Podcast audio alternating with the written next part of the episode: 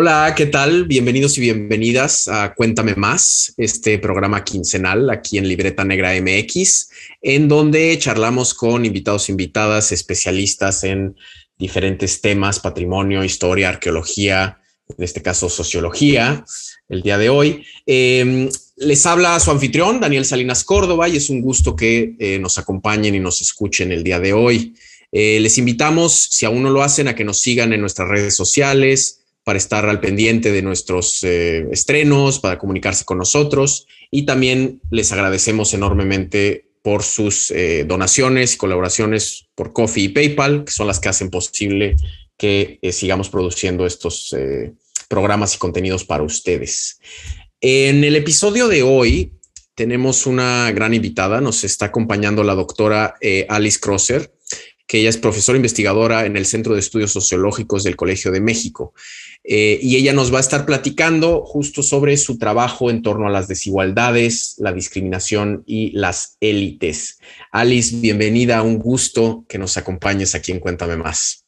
Muchas gracias, Daniel, gracias por la invitación y, gracias por escucharnos. No, pues es, un gusto tenerte aquí compartiendo micrófono eh, el día de hoy. Vamos a empezar la charla un poco estableciendo, pues, como lo básico, ¿no? Es, es decir, cuando hablamos de desigualdad y de élites, ¿a qué nos referimos? Em, es una pregunta fantástica y muy grande y podríamos hablar horas de eso. Para decir algo como conciso, las desigualdades definen una, una mala distribución entre algo, ¿no? Podría ser el ingreso, podría ser la riqueza, también podrían ser otros eh, bienes sociales, ¿no? Generalmente algo que está valorado por la sociedad está distribuido de una forma desigual, es decir, alguna gente tiene demasiado poco y otros tienen demasiado de este bien social, ¿no? Entonces también entra ahí el privilegio, entra el poder, eh, puede ser el poder político, el poder económico, social, este, diferentes dimensiones, ¿no? Entonces la desigualdad por sí eh, definicionalmente es un, es un tema multidimensional y las diferentes dimensiones de la desigualdad se normalmente se refuerzan mutuamente. Es decir, cuando tengo mucho o demasiado de algún bien social, es probable que también tenga otros beneficios, ¿no? Entonces ahí es donde se vuelve algo muy peligroso para una sociedad eh, justa y, y, en paz en la desigualdad, cuando hay una, un grupo chiquito de personas que tienen demasiado poder y así pueden eh, influenciar eh, pues otras personas que tienen demasiado poco. ¿no? Eso es como lo más básico de la desigualdad. Y el concepto de élite está relacionado con esto eh, de una forma que precisamente hay un grupo chiquito, como mencionó, que tiene más poder, eh, no solo que los demás, sino también de lo que, digamos, es bueno para la sociedad, ¿no? Y ahí es, es importante pensar eso, que el, el, exceso de poder, ya sea económico, político, lo que sea, de un grupo chiquito en una sociedad, eh, es disruptivo y es dañino para la sociedad. Y entonces la desigualdad no puede ser algo positivo. La diferencia sí lo es. Y es importante hacer una diferencia entre la diferencia y la desigualdad, ¿no? O sea, la diferencia son cosas donde no tenemos un valor exante, ¿no? Si tú traes una playera verde y yo una azul, no pasa nada. O sea, no, no hay, ah, pero en el momento de que haya un valor social atribuido a la camiseta azul o verde, o lo que sea, ahí sí se vuelve peligroso el que tú solo tengas camisetas verdes y yo solo azules. Claro, claro, claro. Ok, perfecto. Esta es una, una buena base para ir construyendo, como tener una idea de qué es exactamente, a qué nos referimos, ¿no? Eh, y algo que, bueno, me, me, desde que conocí tu trabajo hace ya unos años me llamó mucho la atención y bueno, eh, hay un corpus cada vez más, pero tradicionalmente en, pues, en ciencias sociales y en humanidades ha habido muchas tendencias eh, justamente de más bien estudiar a los desfavorecidos, ¿no? Eh, a, los pobres, a los migrantes, a los otros, ¿no? en antropología esto pasa mucho también, que se estudia siempre al otro, pero no de dónde vienen los investigadores, ¿no? y cada vez está viendo esta tendencia más que inversa, que creo tú, tú formas parte en tu investigación de, justamente mirar al otro extremo, mirar a las élites, a los ricos, a los privilegiados, como dices, ¿no? A quienes tienen de más. Eh, ¿Cómo, no sé si nos puedas dar una idea de cómo es que te involucraste en, este, en el estudio de las élites y de la desigualdad? Eh, claramente es muy importante estudiar también eh, el lado de, la carencia, ¿no? Eh, lo que comúnmente entendemos como pobreza de algunos recursos o, capacidades o, oportunidades, por ejemplo. Eh, es muy importante, pero también si queremos entender la desigualdad, es importante eh, ver el otro lado de la distribución, porque como te acabo de eh, comentar, la desigualdad es la relación entre esos dos extremos, ¿no? El extremo de carencia y el extremo de exceso. Entonces, si queremos entender la desigualdad y sobre todo si queremos cambiar la desigualdad, necesitamos ver el lugar del exceso, porque ahí es donde podemos redistribuir, digamos, ¿no? Y la tendencia, sobre todo en, en, ciencias sociales, en economía, en sociología, por muchos años ha sido estudiar la pobreza, precisamente como tú dices. Em, por un lado, yo creo, es una respuesta un poco más cínica, pero por un lado, porque es más fácil. Em, no hay tantos obstáculos, no hay tanta resistencia, no hay eh, tanto poder de inhibirlo, ¿no? Y es, sobre todo en antropología, en sociología también, em, hay pocas resistencias desde el lado de las personas de carencias, o sea, no pueden imponer tantos límites para que se les estudie, ¿no? Y eso es una respuesta mucho más crítica, pero también hay cuestiones muy prácticas aplicadas ahí, ¿no? Que es eh, eh, el acceso a los datos. Entonces, por ejemplo, en estudios económicos solemos tener mucha más información sobre las personas eh, que tienen menos ya sea ingresos o riqueza o, oportunidades, y mucho menos sobre las personas que tienen más. Y eso es precisamente porque se pueden aislar eh, esas personas, pueden salirse de las encuestas, este, no se encuentran en, muestreo arbitrario, por ejemplo, eh, porque simplemente son muy pocos. Entonces, matemáticamente no van a entrar en las encuestas de hogares, entonces sabemos muy poco de ellos. Eh, y entonces, cuando queremos estudiar esos temas, nos faltan los datos. Y eso eh, ha sido una de las partes también por la que eh, yo decidí estudiar de forma más eh, pues cualitativa en un principio estos, estos temas, el tema de élites y de riqueza, porque no tenemos datos cuantitativos o, o em, pues prehechos, digamos, para estudiar la riqueza, sobre todo en México, pero en muchos otros países también.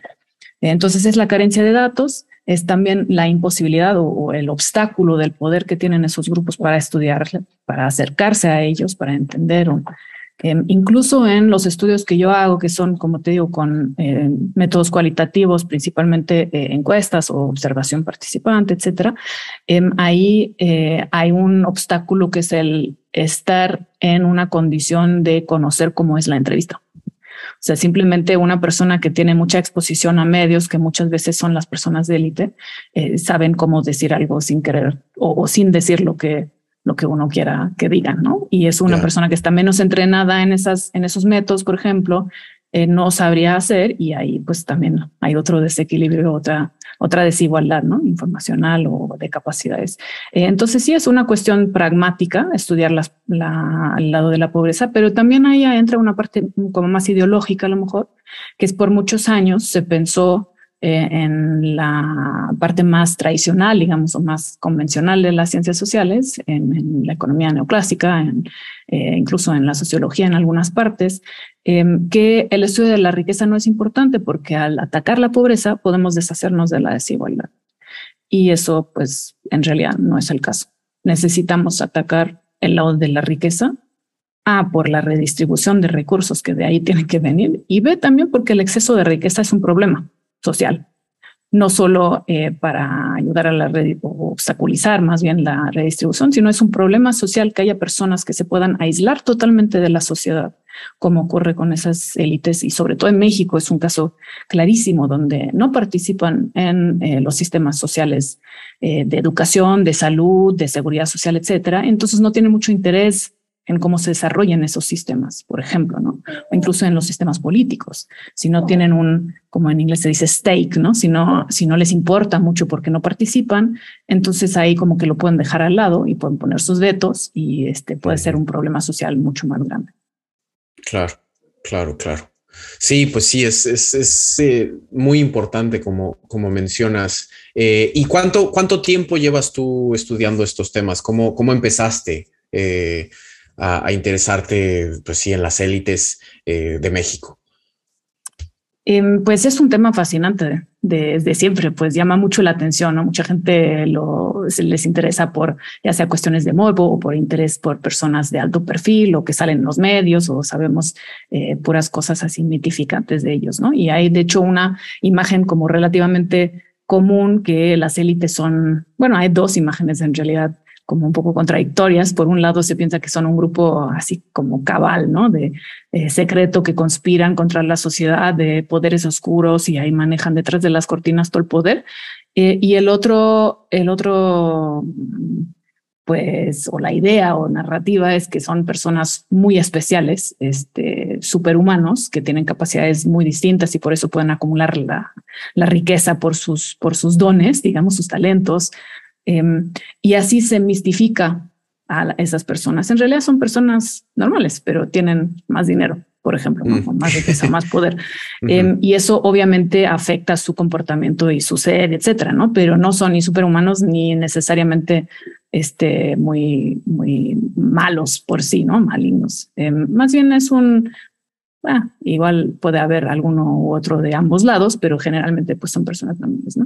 Y entonces a mí me interesaba ese entender por qué personas normales empiezan a reaccionar de forma muy extraña para mí entender a nivel sociedad, ¿no? Porque están en contra de la redistribución, cómo logran mantener su poder en una sociedad pues disque abierta y democrática y México acaba de pasar a la transición eh, democrática hace pocos años y pues aún así sigue eh, habiendo una, una constelación muy extraña en México, eh, en otros países también, pero es, es muy prototípico en México, que haya una acumulación de poder político que también coincide con una acumulación de poder económico, lo cual significa que hay mucho control de un grupo relativamente eh, concentrado de personas. Y cuando yo empecé a estudiar la desigualdad a nivel mundial, en un principio, comparaciones internacionales, me llamó la atención que no entraban esos ingresos altos y esas riquezas altas en los datos que yo tenía a mi disposición, ¿no? en las encuestas eh, nacionales, etcétera, en los datos del Banco Mundial. Y este me llamó también la atención que, como precisamente había dicho hace un rato, hay muchos estudios sobre la pobreza y sabemos re poco sobre cómo piensan o actúan las personas eh, muy ricas. Entonces me di a la tarea de, de investigar eso y empezar a entender un poco más sobre el tema. Ok, ok, no, pues qué, qué, qué, interesante. Y un poco en, en, esta, en este sentido del caso un poco especial que mencionas, que es México, ¿cómo, cómo es que opera la desigualdad actualmente en México? Y también cómo es percibida, porque esto es algo que tengo entendido tú has manejado mucho, ¿no? De cómo opera, digamos, en la realidad eh, sin meternos demasiado en cuestiones filosóficas de qué es la realidad, pero cómo opera y cómo es percibida, es decir, esto de cómo se habla, qué se dice, qué, se percibe tanto por el resto de la sociedad como por eh, las élites mismas, ¿no? ¿Qué, nos puedes comentar entre esto y si hay discrepancias entre cómo opera y cómo es percibida? Eh, pues ahí tú pones el, el dedo en la llaga, eh, la realidad, qué es la realidad y, cómo se percibe o quién la percibe y quién la define, ¿no? Y pues sí, ya sé que acabas de decir que no nos metamos en eso, pero es inevitable un poco eh, ver precisamente que la realidad puede ser muy distinta para personas que, eh, como acabo de decir, por ejemplo, tienen un sistema de salud privado, educación privada, viviendas separadas, segregadas del resto de la sociedad, pues es una especie de aislamiento que logran hacer un par de personas de una realidad de las masas, digamos, ¿no? O de la mayoría de la población. Y entonces su realidad va a ser distinta. Literalmente su realidad es, distinta a la de la mayoría. Em, y eh, entonces también sus percepciones son distintas. Y por un lado, o sea, para empezar a contestar bien tu pregunta, por un lado, la medición de la desigualdad en sí es bastante em, complicada, digamos, porque dependiendo qué datos usamos, dependiendo qué concepto de desigualdad usamos, este realidad puede, la realidad puede ser distinta. o sea, la desigualdad puede ser más alta o más baja, pero en general podríamos decir que la desigualdad medida en México em, es una subestimación de la desigualdad real, ¿no? Precisamente por lo que te acabo de decir, que no entran todos los eh, datos eh, eh, que necesitaríamos para estimarla bien, bien. Em, y por el otro lado, eh, la, percepción de la desigualdad depende mucho de cómo es nuestro entorno. Y eso es algo que vi, por ejemplo, en mi estudio de doctorado, que fue sobre la percepción de las élites eh, en México, que cómo perciben la desigualdad.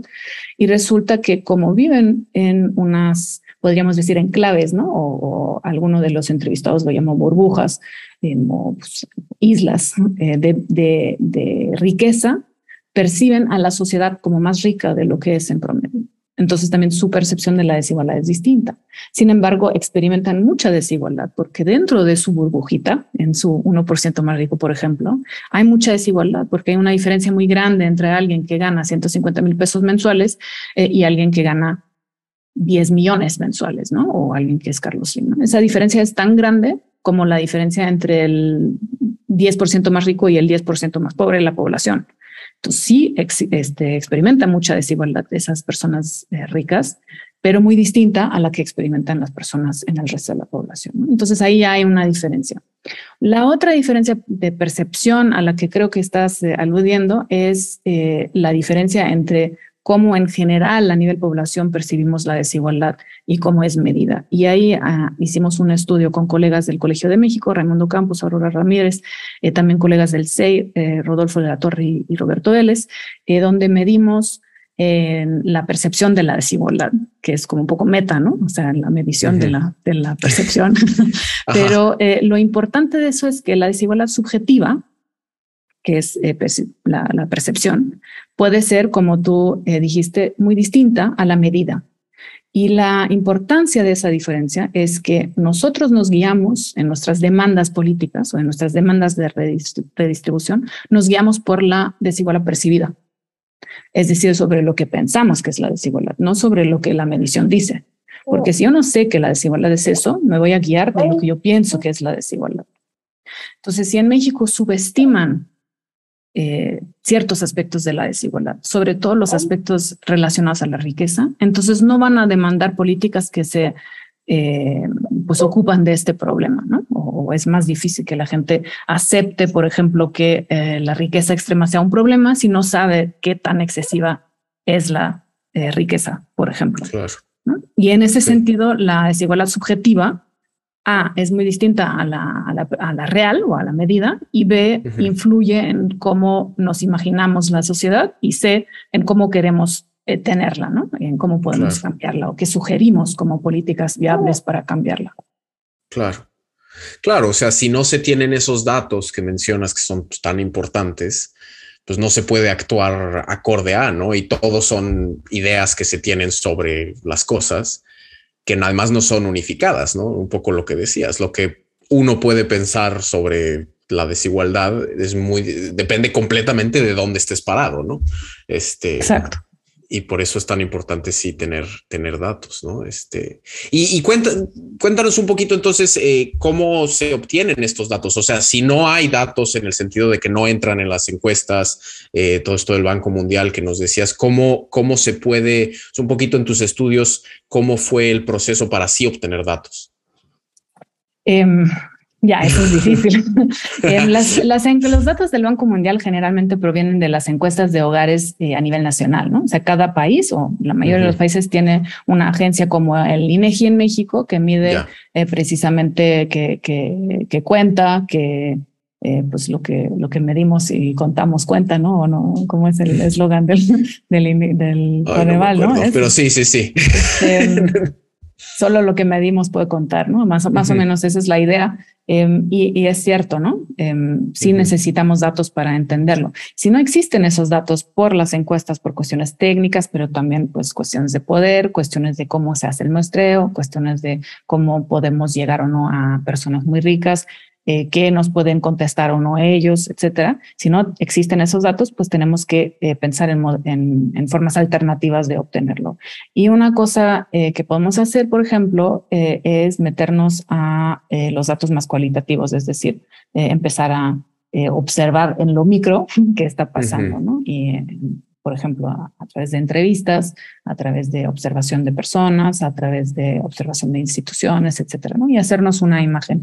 También podemos em, pensar en comparaciones internacionales. Algunos países tienen datos mucho mejores eh, sobre, por ejemplo, la alta parte de la distribución, eh, que principalmente provienen de em, los datos fiscales, es decir, de las agencias eh, de impuestos.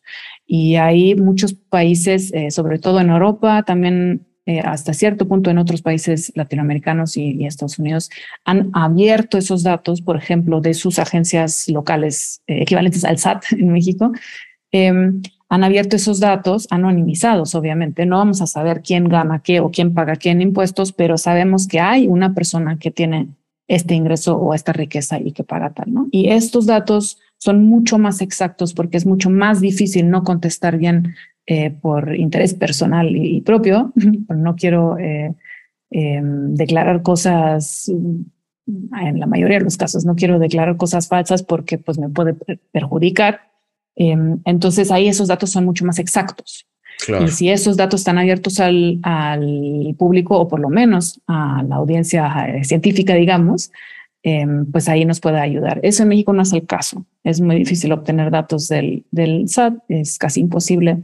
Eh, hay un par de años donde soltaron un par de datos, pero principalmente eh, nos tenemos que guiar por otros, eh, otras metodologías. Y lo que hicimos con los colegas que acabo de mencionar en el estudio sobre percepciones es hacer nuestras propias encuestas.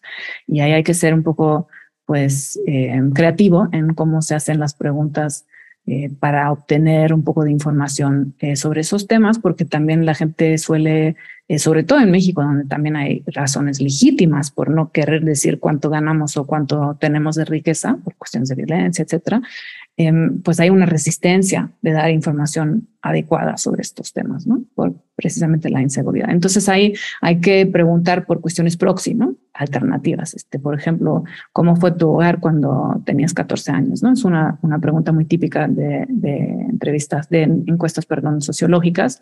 Cuando quieren saber sobre temas de movilidad social, no preguntan en qué renglón de la sociedad estabas cuando, cuando eras niño o joven, eh, sino te dicen, en, cuando tenías 14 años tenías un carro, o tus papás tenían este, cuentas de banco, o obviamente es sujeto a la memoria de cada persona, ¿no? Y hay cierto margen de, de, este, respuestas correctas, digamos, empíricamente, pero nos da una aproximación, ¿no? Entonces, un poco con esos datos nos podemos guiar, por ejemplo.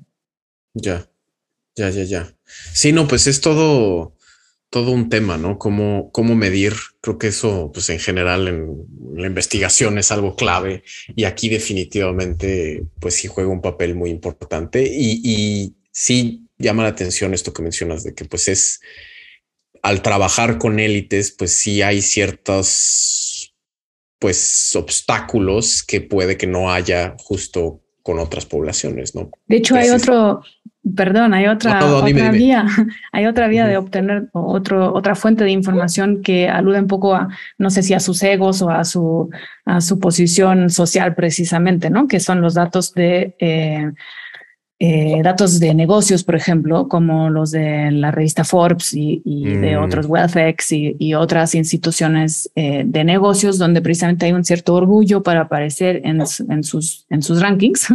Y entonces ahí hay algo de información que puede haber eh, hasta públicamente accesible o algunos pues no son públicamente accesibles, pero se pueden acceder a través de estas instituciones. Eso es algo de información aproximada que también podemos obtener para complementar.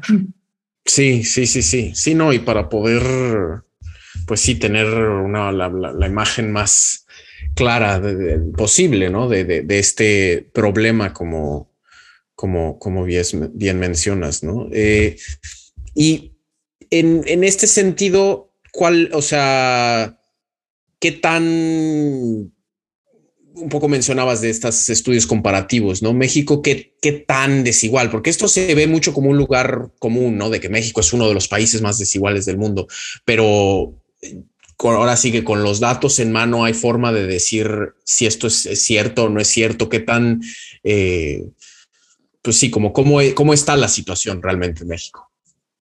Este, sí, México eh, es un país muy desigual y podríamos decir, de los más desiguales del mundo. Eso sabemos eh, por la, los, los, números que sí tenemos, los datos que sí alcanzamos a tener, pero sobre todo por lo que sospechamos eh, que todavía es eh, oculto, digamos, en, temas de desigualdad. Eh, podríamos decir que lo que tenemos de información es la punta del iceberg y ahí debajo todavía hay mucha desigualdad eh, oculta, digamos. Y eso es precisamente porque no tenemos información sobre los ingresos más altos de una forma sistemática, más allá de, este, de estudios, eh, pues como el, el mío, como de otros colegas también que se meten a, a muestras pequeñas y ahí nos da una, una idea de que existe mucho más eh, de información que, que no tenemos. Eh, y también porque en México pasa algo que no en todos los países pasa, que es que como dije al principio, hay una coincidencia entre las diferentes dimensiones de desigualdad.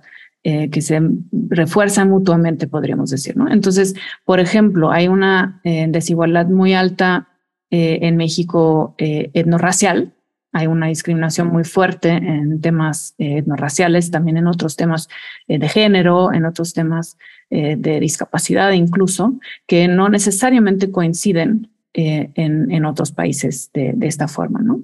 entonces, Parece que en México hay una concentración de riqueza que coincide con una concentración de poder político y eh, con cierto perfil eh, eh, fenotípico incluso. ¿no? Entonces, esa, esa desigualdad significa, o esta, esta coincidencia significa que es mucho más difícil atacar la desigualdad porque coinciden varias dimensiones. yo tengo poder en alguna, entonces es probable que también la tenga en otra dimensión y entonces voy a, hacer, voy a tener más capacidad de resistirme a un cambio, ¿no? Eh, y lo mismo si soy una persona que eh, tiene desventaja en eh, temas económicos, también es probable que lo tenga en temas sociales, en temas políticos. Entonces, hay muy poca capacidad de las personas con carencia de esos recursos para cambiarlo y hay muy, mucha, mucho poder de resistirse a ese cambio de las personas que tienen eh, varias de esas eh, dimensiones eh, a su favor. claro. Sí, es lo que se llama la, interseccionalidad, ¿no? O sea, de cómo que normalmente se habla de interseccionalidad cuando se habla de desventajas, pero aquí es de nuevo a la inversa, ¿no? Tienes puntos a favor en diferentes frentes, por así decirlo. Exactamente, una acumulación de privilegios, podríamos decir, ¿no? Sí, sí, sí, sí, sí, sí. No, pues sí, es, es este eh, muy interesante. Y un poco antes de ir terminando esta primera sección, me, surge ahorita eh, que, o sea, esto es, como mencionamos al principio, es algo relativamente nuevo, estos estudios de las élites y de la desigualdad vista, digamos, de arriba para abajo y no de abajo, desde abajo. Eh, ¿Cómo esto puede colaborando con las personas que tienen eh, poder para realizar cambios, es decir, con autoridades, con autoridades fiscales, por ejemplo, o de políticas públicas, ¿qué tanto eh, efecto están teniendo eh, este tipo de investigaciones? O sea, para encontrar soluciones, ¿cómo es que ayudan este tipo de investigaciones como las que haces tú y tus colegas? Bueno, ahí preguntas a la persona equivocada, porque obviamente como académica y como persona que hace estos estudios quiero pensar que tienen un impacto gigante. La realidad es probablemente que tienen un impacto bastante minúsculo, eh, pero pues este, somos eh, altos en, en esperanza y en expectativa de que a lo mejor sí puedan eh, tener una incidencia, ¿no? Em, soy optimista y creo que sí hay que em, fomentar es, esa difusión de la información a todos lados y pensar que eso tenga un, un efecto. Lo que vemos en ciertos eh, estudios experimentales que también estamos haciendo con mis colegas de, de este proyecto sobre percepciones es que incluso cuando se obtiene información no necesariamente se cambia de opinión.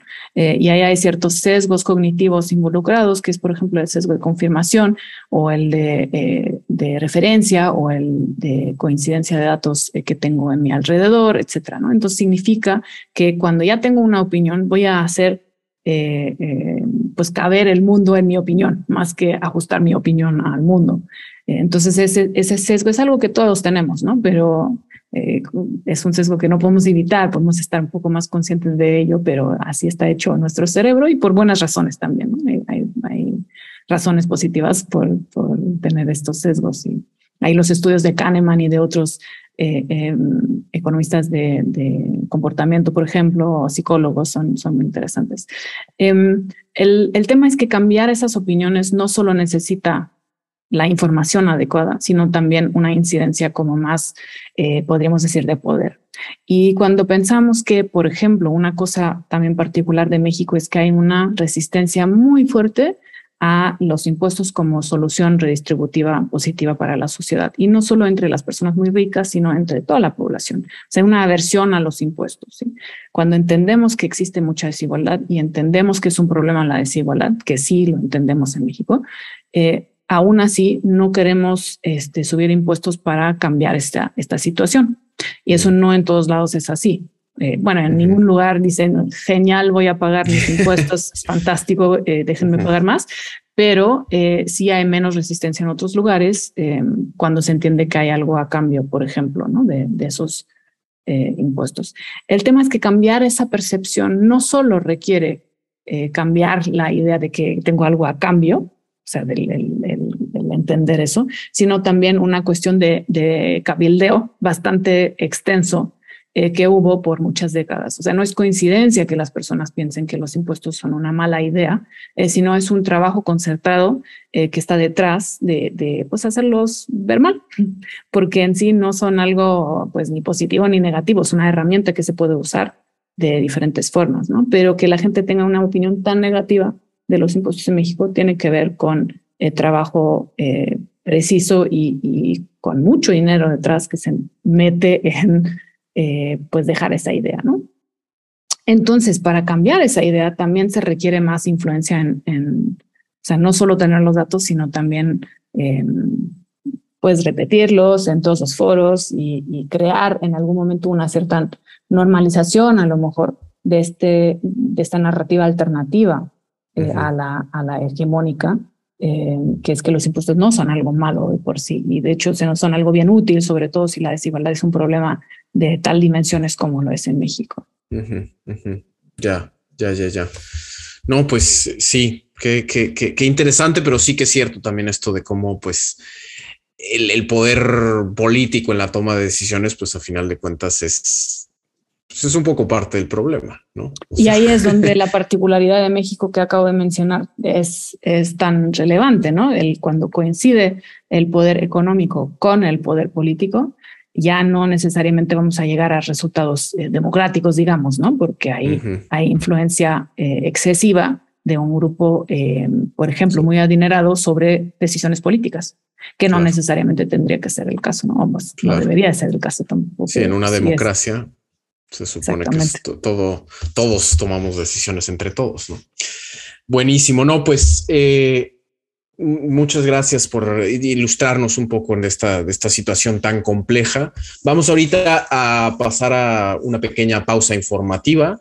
Eh, en el siguiente segmento eh, continuaremos platicando. Aquí estamos con Alice Crosser, sobre pues, desigualdades, discriminación, élites y vamos a tocar un poco temas más familiares para este programa, ¿no? De cultura, museos, etcétera. Entonces, eh, no se nos vayan, ahorita regresamos.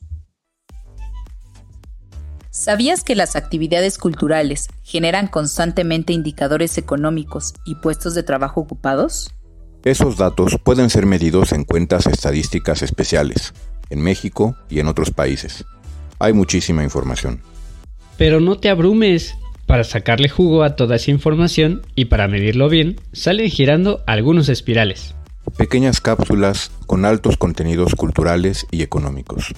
¿Qué nos dicen las estadísticas de la cultura? Averígualo en Espirales de Cultura Tría. Porque lo vale. Hablemos cultura de la mano de Miroslava, Carlos y Manuel. En las transmisiones de Icónica Urbana y Libreta Negra MX, YouTube, Spotify, Evox, Apple Podcast y Amazon Music. Hola, aquí ya estamos de vuelta en este episodio de Cuéntame más, eh, en el que la doctora Alice Crosser nos está acompañando y estamos platicando sobre desigualdades, discriminación, élites, eh, principalmente en México. Y en esta segunda sección eh, me gustaría tocar un, tema que, bueno, mientras preparaba un poco la entrevista para el episodio de hoy, leí, eh, Alice, tu último texto en, Nexos, que salió hace unos meses, en el cual abordas eh, cuestiones sobre la filantropía en México, ¿no? Y cómo eh, pues las élites caritativamente apoyan ciertas causas del bien social común, ¿no? Eh, de salud, educación, juventud, etcétera. Y, al leerlo me, me surgió un poco la duda de respecto a la cultura. ¿No? La relación entre el, ámbito cultural y su relación con la filantropía, que, muchas veces es muy cercana y hay unos eh, lazos muy estrechos. Eh, eh, en diversos lugares del mundo, ¿no? En, países desarrollados del norte global es súper común que las élites empresariales pues apoyen filantrópicamente a, a museos, orquestas, compañías de teatro, etcétera, ¿no? Y también sucede, sucede en México, ¿no? Entonces, y, bueno, yo en temas que yo trabajo más personalmente, ¿no? Que, investigo de coleccionismo, museos, comercialización de, antigüedades arqueológicas, etcétera, también hay una fuerte presencia de esto, ¿no? Es, eh, o sea, el coleccionismo muchas veces va ligado con eso, es un símbolo de estatus, de poder, de, ser élite, ¿no? El poder permitirte gastar millones en una vasija romana es parte de las pues, tradiciones de, digamos, de, muchas élites alrededor del mundo, ¿no? Eh, eh, y justamente estas colecciones muchas veces eh, terminan en museos, ¿no? Ya sea en préstamo o donaciones que se hacen a cambio de recortes fiscales, ¿no? Que hablábamos hace rato de esto de los impuestos. o hay fundaciones ¿no? culturales privadas que son, pues se mantienen por las riquezas de, las élites. Eh, y pues sí, tienen museos, ¿no? Este, o, festivales, orquestas, etcétera, ¿no? Hay, muchos ejemplos de esto. Y bueno, en, México, dos de los casos más notorios de esto son sin duda, pues la Fundación Slim, el Sumaya, eh, la, Fundación Alfredo Harp Helu de Oaxaca, ¿no? Eh, que, que, tienen, pues, por ejemplo, pues, programas maravillosos, ¿no? Generalmente estos museos son gratis, ¿no? Que es algo que es muy bueno porque ponen a la disposición del público pues sus colecciones, hay, hay programas, eh, la, la, Fundación Harp Helwood tiene, por ejemplo, Adavi, ¿no? Que es un apoyo al desarrollo de archivos y bibliotecas de México, etcétera, ¿no? Pero me surgió mucho la duda, retomando un poco todo esto, que si en tus investigaciones sobre las élites, eh, en estas entrevistas que condujiste con eh, miembros de estas élites, surgió algo al, respecto a, esto en específico, ¿no? O sea, cómo es que perciben la, filantropía cultural eh, estos, estas élites y es pues, un poco tu opinión al respecto.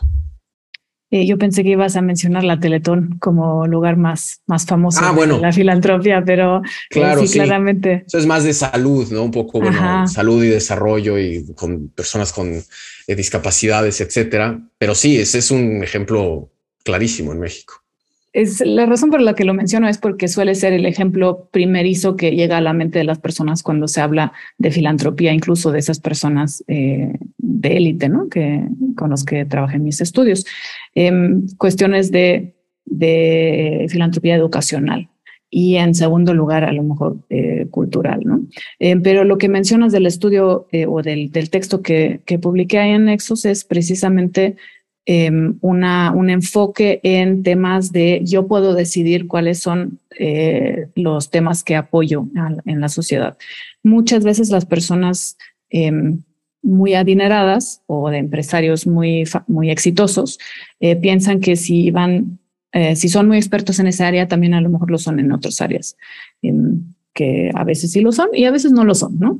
Entonces eh, tienen una, una desconfianza muy fuerte hacia el, el, Estado que pueda organizar esos temas y deciden mejor organizarlo ellos, ¿no? Entonces yo decido dónde meto mi dinero, es mi dinero, entonces si yo considero que este este objetivo es bueno para apoyar, entonces lo voy a hacer. Entonces, eso eh, como preámbulo para decir por qué se apoyan precisamente la cultura y la educación y la salud, que son como niños, este, educación, este, salud y, belleza, ¿no? Son esos temas grandes de, apoyo. Y eh, lo del, arte en, en, una parte importante, creo, es el tema precisamente de la belleza. Eh, el arte, por lo menos clásico, eh, tiene un, una componente de, de estética y de, de, belleza que eh, siempre es favorable em, asociarse con. ¿sí? Entonces, generalmente nos eh, queremos asociar con algo más bonito más que con algo más feo. Y eso puede ser em, pues estéticamente o, socialmente reconocido. ¿no? Claro, este paréntesis, toda toda parte estética es una construcción social también, lo que se considera bonito depende de la sociedad, del momento temporal de la historia, etcétera, ¿no? Ahí tú sabes mucho más eh, de eso que yo. Em, pero la razón por la que es importante eso es porque em, da un valor a ciertas cosas, por ejemplo, este, obras de, de arte, em, esta estética, que eh, aumenta con eh, querernos asociarnos con ella. Entonces es como una especie de círculo virtuoso o vicioso, dependiendo, eh, que, le da valor a ciertas obras. Entonces, para una persona que tiene mucho estatus eh, social, económico, político, lo que tú quieras, em, es otra dimensión para demostrar su estatus, como tú mencionas, ser propietario de, de estos bienes. Y además es una doble ventaja, bueno, es una triple ventaja, la doble, porque también se gana más estatus al mostrarlo al público, al tener esas, esas eh, colecciones, por ejemplo, como mencionas, las, las famosas de Slimor de, de la Fundación Arpelú, eh, hay, hay, otras también, pero eh, mostrar esas al público, o sea, mostrar que tengo esa, esa colección, ya es una cosa tenerla, y luego mostrarla significa que yo soy generoso, eh, que dejo de ver eh, mis pertenencias a un público más amplio, ¿no? Es una generosidad por mi parte. Y la tercera, eh, triple ventaja ahí, es que eh, también tiene em, ventajas fiscales. Tú ya lo diste a ello, pero generalmente apoyar a causas filantrópicas, sea cual sea la causa, em, fiscalmente es una mejor opción que tener el dinero y no hacerlo, ¿no? O que usar el dinero para herencias o, o otros, otros temas, ¿no? Hay otro paréntesis aquí que eh, los impuestos a la riqueza o a la herencia son inexistentes en México, entonces ahí no hay que preocuparse mucho de, este tema, pero en otros países sí existen, ¿no? Entonces eh, hay trabajo muy interesante, muy importante de, de Brooke Harrington, por ejemplo, para el, caso de Estados Unidos y también a nivel internacional, que investiga eh, el secreticismo de las fundaciones, tanto culturales como familiares, como, como de otro tipo, de élites, y cómo logran con ese secretismo y esa secreticismo y esta eh, privacidad pues de sus fundaciones eh, esconder eh, su dinero de, un, de una intervención estatal o incluso de, de, recibir la información la mayoría de la sociedad. ¿no? O sea, si no sabemos cuánto dinero tienen esas personas, pues a lo mejor ni nos preocupa, pero si lo supiéramos sería un problema. ¿no? Entonces ahí es, es un interés tener fundaciones que son medio opacas, que se trabajan con otros temas, donde vemos una belleza ahí de adelante, ¿no? De en los museos se ven muy bonitos, entonces no voy a preguntar lo que hay atrás, ¿no? Un poco esa también es la, la idea, yo creo. Y este, bueno, no todo es así de, de conspiratorio o, o, o, negativo. Yo creo que también hay un interés genuino en apoyar estas cosas, ya sea por cuestiones estéticas o también por pensar que son importantes, ¿no? Y, y claramente lo son. Y ahí, pues, la, la, respuesta en relación a lo que preguntaste es que, pues, bien podríamos donar esas colecciones a, a un museo público. Sería perfectamente aceptable a, a nivel sociedad, eh, pero ya nos quitamos esa parte de estatus, ¿no? Mm, Entonces sí. sí. hay un interés genuino, pero también hay una parte que no es tan altruista. Sí. Sí, sí, sí. O sea, hay, hay, hay una ganancia, ¿no? Y, y creo en, en, en, en, estos temas, o sea, en el arte, por ejemplo, pues en el arte occidental y bueno, occidental y también de muchas otras partes del mundo, es algo que siempre ha estado ahí. O sea, siempre tiene, ha habido mecenas, ¿no? De, de, desafortunadamente, eh, pues sí, los artistas están muchas veces a disposición de, o sea, esto es clásico en el Renacimiento, los compositores, ¿no?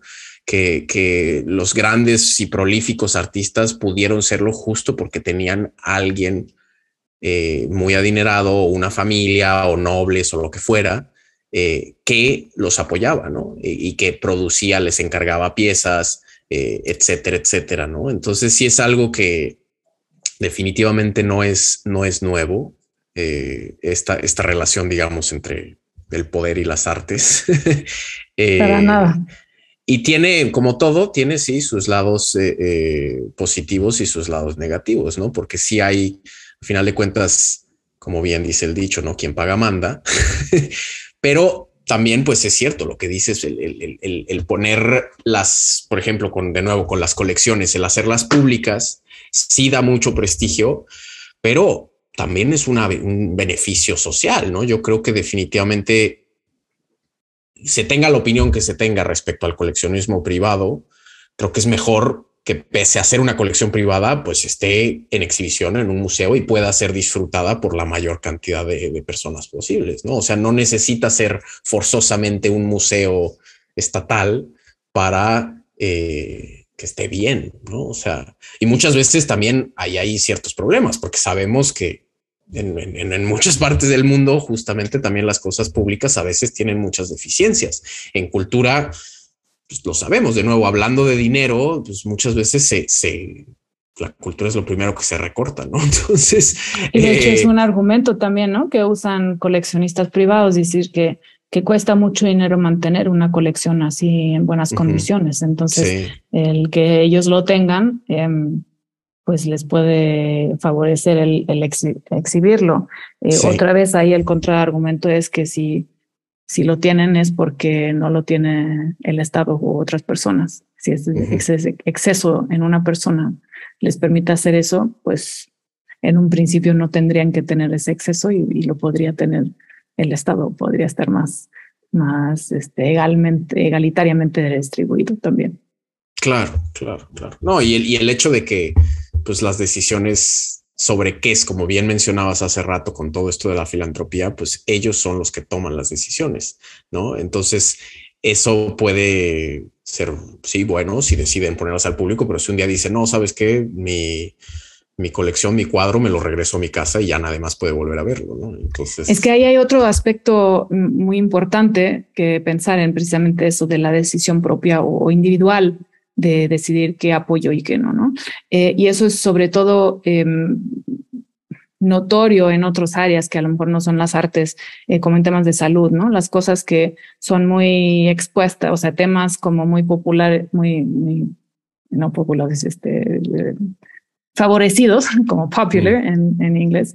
Em, como vacunas contra la malaria o algo así puede ser apoyado por eh, filantrópicos en, todo el mundo y temas como eh, alcantarilla, pues menos, ¿no? Porque pues es un tema igual de importante, pero mucho menos, menos glamuroso, ¿no? Glamuroso y mucho menos, este, llama mucho menos la, atención, ¿no? Pero incluso pasa en el ámbito cultural, eh, donde si yo decido qué apoyo a nivel individual, eso en las artes puede ser un problema, porque la otra dimensión del arte más allá de ser una cuestión estética y, de representar la belleza, etcétera, siempre ha sido y todavía es una cuestión de crítica, ¿no? Al, ya sea al sistema o a, ciertos temas. Entonces, si yo decido individualmente que yo voy a apoyar el arte que no me es incómodo, eh, significa también que eh, pues no se apoya el arte que a lo mejor sí es más incómodo, pero que es igualmente necesario y que a lo mejor eh, puede tener un impacto muy fuerte cuando ya no se eh, apoyan a los artistas, eh, digamos, de oposición, ¿no? Para llamarlo de alguna forma, pero pues que no coinciden con la posición de esas personas individuales. Eso es mucho menos probable. También existe en, en temas públicos, ¿no? Cuando es una, un Estado no democrático también puede decidir las mismas cosas, pero, o sea, también puede decidir no apoyar a ciertas corrientes o ciertas personas, pero mm, es mucho menos probable que logre un sistema público, sobre todo democrático, no apoyar ciertas corrientes, aunque les sean incómodos, que si es el apoyo exclusivo de un individuo. Y eso es un factor que no hay que subestimar, porque significa que se va a crear un canon de lo que es este, aceptable o, apoyable según los criterios de un individuo, que pueden coincidir con los de la mayoría o no, pueden ser suyos propios, pueden ser beneficiosos para la sociedad o para solamente para él o, o, no. Claro. Sí, sí, sí, no, esto es un punto súper, súper importante que traes a la, la conversación de, de, qué tipo de, de, arte o qué tipo de cultura florece por eh, apoyos filantrópicos y cuáles, ¿no? Y obviamente si algo va a ser, eh, si algo es incómodo, pues hay menos incentivos para, para apoyar desde algo que te hace quedar a mala luz, como mencionabas. Al final de cuentas, mucho tiene que ver con la asociación con estas cosas. ¿no? Entonces, si algo te está haciendo quedar mal, pues no, no, no, no hay muchas razones como para querer asociarte con, con ello. ¿no? Incluso ahí todavía em, hay otro, eh, pues agravedor, digamos, un factor agravante.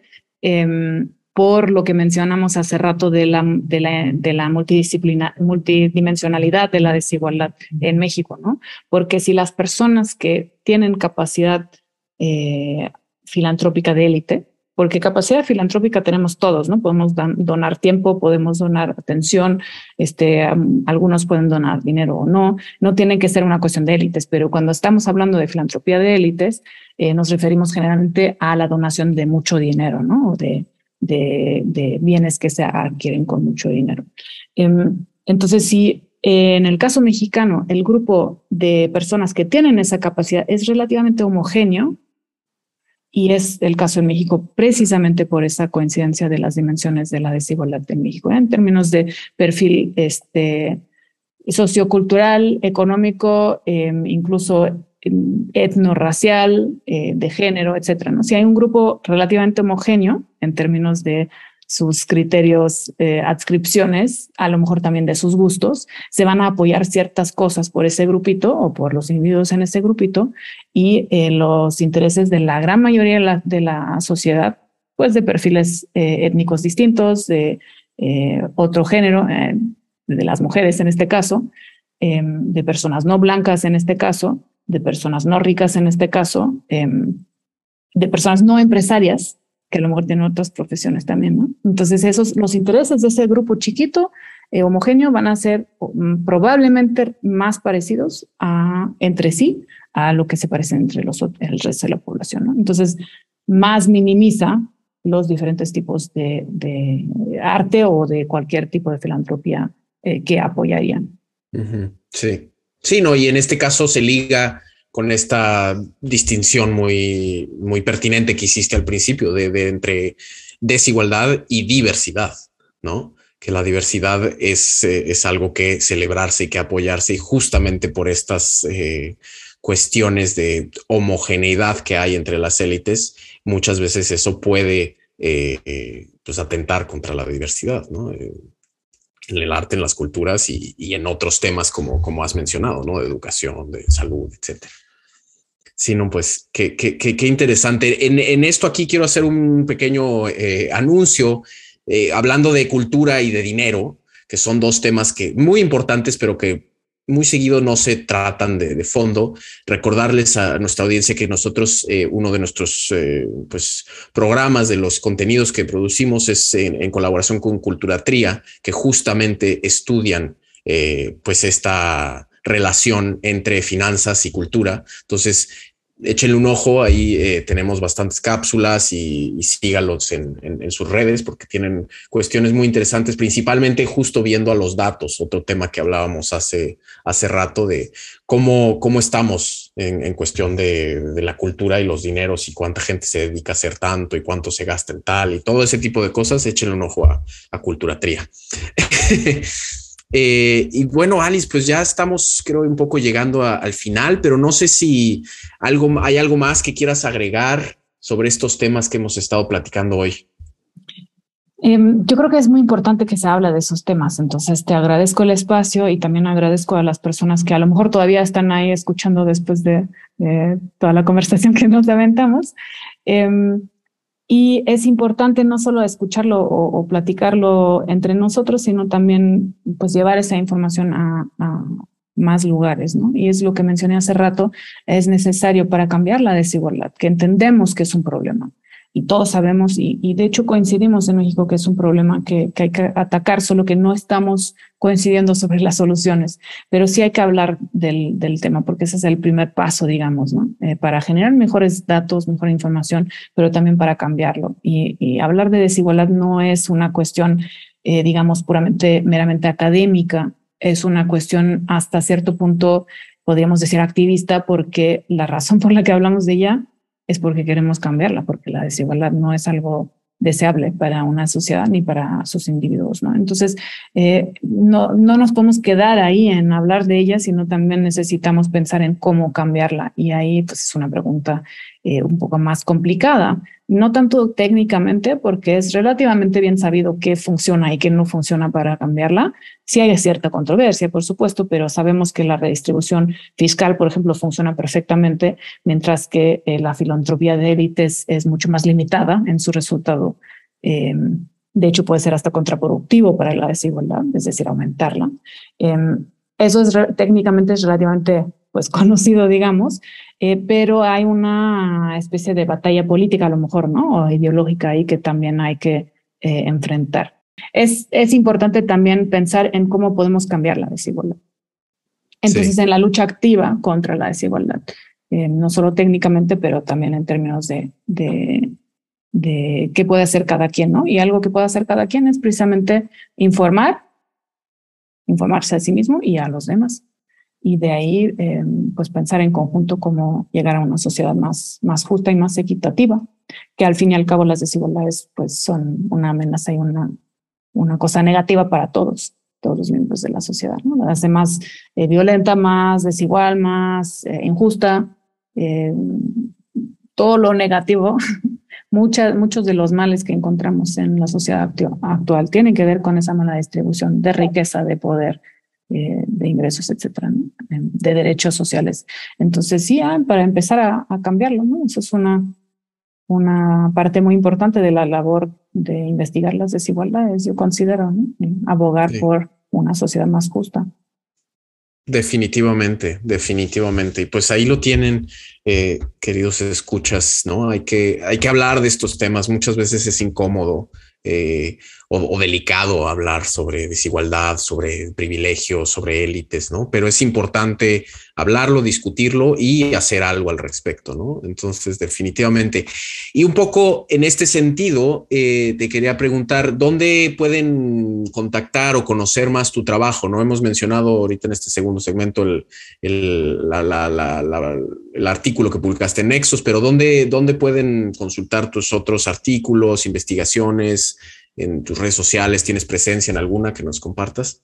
Eh, sí, obviamente mm, parte de mi trabajo es más académico y a lo mejor menos interesante para una audiencia no tan em, técnica en, esas áreas, pero pues si quieren, este, échense unos papers académicos que ahí salen en los journals, este, en las revistas eh, académicas, pero eh, también tengo presencia intermitente, pero sí en, redes, sobre todo en Twitter, Alice Crosser, ahí me pueden encontrar, eh, me pueden contactar, pueden ver eh, las publicaciones, este, las acciones, etcétera. Y también, si les interesa saber eh, más sobre temas de desigualdad, tengo un podcast que se llama el Canal de Desigualdades, precisamente donde discutimos muchas diferentes aristas, muchas diferentes dimensiones de desigualdad, desde diferentes disciplinas, de diferentes expertos y activistas, académicos, este, etcétera. Em, para entenderla y para cambiarla, como, digo, ¿no? El, el, podcast se llama Future Frame TV, tiene episodios en español y en inglés. Eh, se puede encontrar en YouTube, en la página de Traces Dreams, em, que ahí les puedo compartir eh, con mucho gusto. Claro, buenísimo. Pues sí, como siempre, todos estos enlaces, ¿no? Al, Twitter, al podcast, los pondremos abajo en la descripción del episodio para que vayan y les echen un vistazo, escuchen el podcast, sigan a, Alice. Em, y, bueno, pues muchísimas gracias, eh, Alice, de nuevo por eh, acompañarnos hoy, por compartirnos un poco de la investigación de tu investigación ¿no? y tus reflexiones. Y también, eh, querida audiencia, querida comunidad, muchísimas gracias a ustedes por su atención. Les recordamos, también nos pueden seguir a nosotros, ¿no? A mí personalmente me encuentran en Twitter e Instagram como Daniel Salinas 00, eh, a Libreta Negra MX, así con ese nombre. Nos encuentran en YouTube, en Twitter, en Instagram, en Facebook, ya saben, todas las plataformas de podcast. Eh, y pues síganos para comunicarse con nosotros, eh, conocer más de, de, nuestros contenidos y programas, etcétera. Y si nos quieren apoyar más, también pues eh, nos pueden apoyar compartiendo nuestros contenidos, ¿no? Eh, suscríbanse, recomiéndenos y eh, pues nos pueden invitar a un café, ¿no? A través de Coffee. Somos un proyecto independiente que dependemos de sus donaciones. Entonces, cualquier apoyo por Coffee o PayPal es muy, muy, muy agradecido. Abajo también están todos los enlaces para todo esto. Y pues sí, Alice, una vez más, muchísimas gracias por acompañarnos eh, por este trabajo tan importante que realizas y pues compartirnos un poco de, él aquí, contarnos. Al, contrario, muchísimas gracias por la invitación y gracias por, por escucharme y darme el espacio y este gran programa del que tienes, Daniel. No, pues sí, muchas gracias y, un gusto realmente. Entonces, aquí nos despedimos, llegamos al final de, este episodio de Cuéntame Más, en el cual nos acompañó eh, Alice Crosser, profesora investigadora del Colegio de México. Em, y pues nos vemos pronto, ¿no? Cuéntame más. Es un podcast quincenal de entrevistas del proyecto de divulgación cultural Libreta Negra MX. Este episodio fue producido por mí, Daniel Salinas Córdoba. La edición estuvo a cargo de Omar Espinosa Severino y el resto del equipo de Libreta Negra MX está compuesto por Wendy Osorio Semé e Ivonne Ruiz Palacios. Muchísimas gracias por escucharnos y nos vemos eh, en otro episodio de Cuéntame más en unas semanas. Hasta luego.